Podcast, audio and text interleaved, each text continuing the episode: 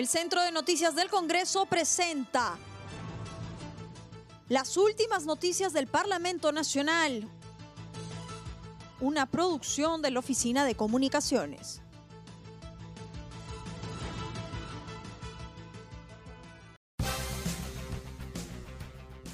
¿Cómo están? Los saluda Claudia Chiró, que hoy es miércoles 22 de julio y estas son las principales noticias del Congreso de la República. Pleno Mujer se realizará el próximo 4 de septiembre. El presidente del Congreso, Manuel Merino de Lama, anunció que el próximo viernes 4 de septiembre se realizará el Pleno Mujer con el objetivo de debatir los proyectos de ley relacionados a la violencia de género durante la emergencia sanitaria por el COVID-19.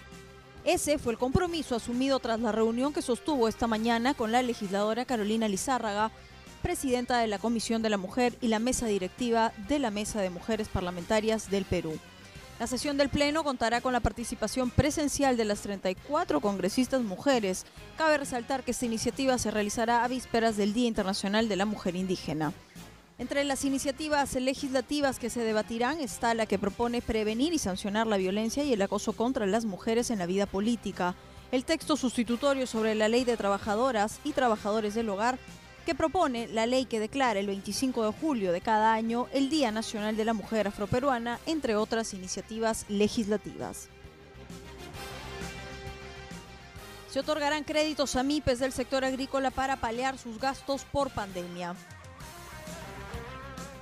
En sesión virtual de la Comisión de Economía, el presidente de Agrobanco, Wilfredo Lafose, expuso sobre la situación actual y perspectivas de la institución, fortalecimiento institucional y medidas de reactivación en el aspecto crediticio para la agricultura familiar. El vicepresidente de la Comisión de Economía, José Núñez Salas, dijo que los invitados han expuesto las facilidades del crédito que se van a otorgar a los pequeños empresarios dedicados al sector agrícola por tiempos de pandemia. En otro momento refirió que los parlamentarios de diversas bancadas han presentado diversos proyectos orientados a activar la agricultura. En el día de hoy tuvimos como invitados a funcionarios del Ministerio de Agricultura y al presidente de Agrobanco. Básicamente ambos eh, vinieron a, a exponernos las facilidades de crédito que se van a poder otorgar en este momento cuáles son las condiciones hoy en día este, financieras que el agro tiene.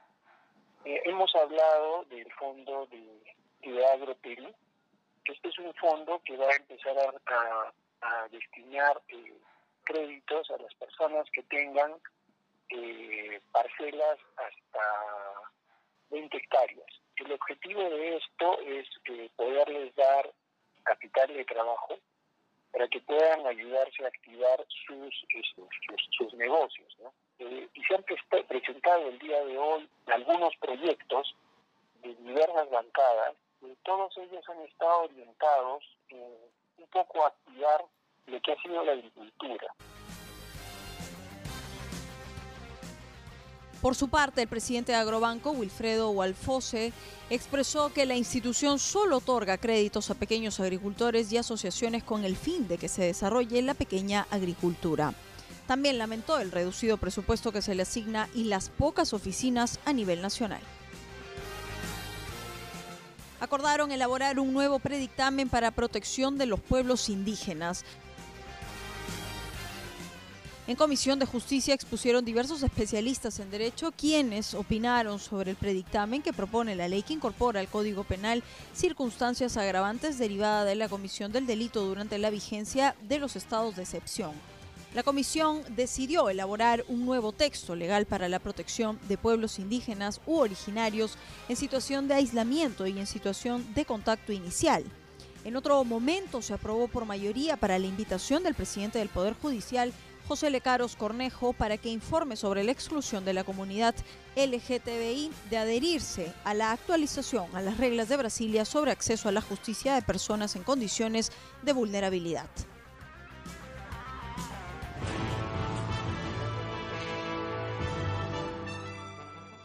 El Centro de Noticias del Congreso presentó las últimas noticias del Parlamento Nacional una producción de la Oficina de Comunicaciones. Los invitamos a visitar nuestras redes sociales y sitio web www.congreso.gov.pe.